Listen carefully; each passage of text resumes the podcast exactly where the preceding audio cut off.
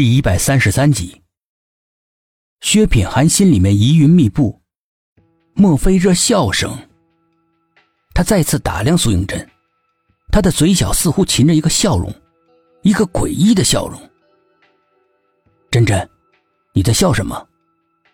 薛品涵忍不住拍着他的肩膀问。苏应真回过头，莫名其妙的看着他。我哪里有笑？他一开口。那个来历不明的笑声戛然而止，薛品涵心中的疑惑更加深了。但是苏应真的脸上看不出有任何的问题。苏应真倒是想到了什么，突然跳了起来：“就是你，没事拍什么肩呢？害我熄了一盏灯。”众人明白苏应真口里面的灯指的是什么。民间有种说法，每个人都有代表性命的三盏灯。头上一盏，两个肩膀上各一盏。如果有人在半夜里叫你的名字，你每回头一次就会熄灭一盏灯，鬼物就很容易接近你。所以民间流传着这样的信条：半夜别回头。现在这种话在这样阴森黑暗的环境里讲出来，其惊悚的效果是可想而知的，每个人都不免紧张了起来。薛品涵的心里也是阵阵发毛，他故作轻松地说：“别大惊小怪了，那种说法是半夜才会应验的，现在可是傍晚。”哼，这里比外面的午夜阴气还要重上好几十倍都不止。他叮嘱跟在后面的沈志远还有董一奇：“千万别回头，身上的灯一灭，人就会受到鬼怪的迷惑，失去心智的。”沈志远和董一奇一听，心里面就更加不安了，紧张的面面相觑。空气中不知不觉流动着不和谐的气氛，让人害怕的气氛。走在董一奇前面的沈志远感到有股冷飕飕的气体从脖子后面吹过来，知道董一奇生性爱开玩笑，但是这个时候不比平常，自己心里面正紧张着呢。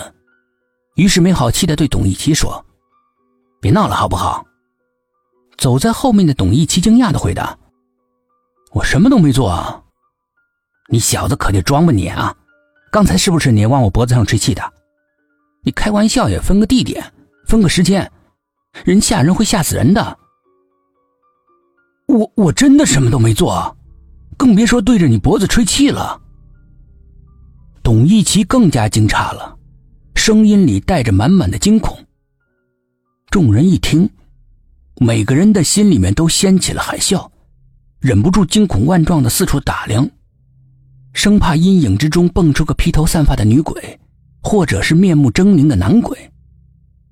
苏应真也不敢回头，像个门板一样僵硬的转过身来，脸色被惨白的光线照得更加白了，一双美丽的大眼睛瞪得大大的。盛满了惊恐，注视着沈志远的身后。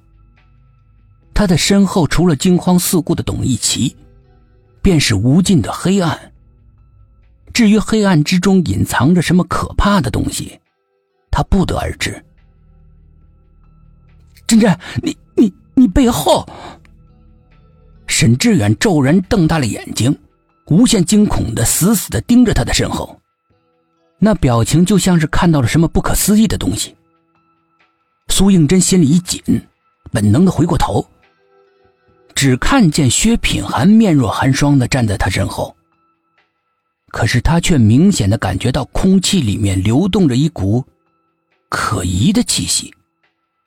这种气息阴冷，而带着沉沉的死气，就像是十八层地狱的怨气冲到人间一样。叫人不寒而栗。真真，你又熄灭了一盏灯。薛品涵沉重的提醒道。苏应真一听，立刻就变了脸色，心一路的狂跌下来，一直跌到了无尽的深渊里。他努力的抑制住心中的惶恐，转过头问沈志远：“你刚才在我的背后究竟看到了什么？”一一一一个人，一一个长得和你一一模一样的人。沈志远心有余悸的说：“脸上仍堆满了无法言喻的惊恐。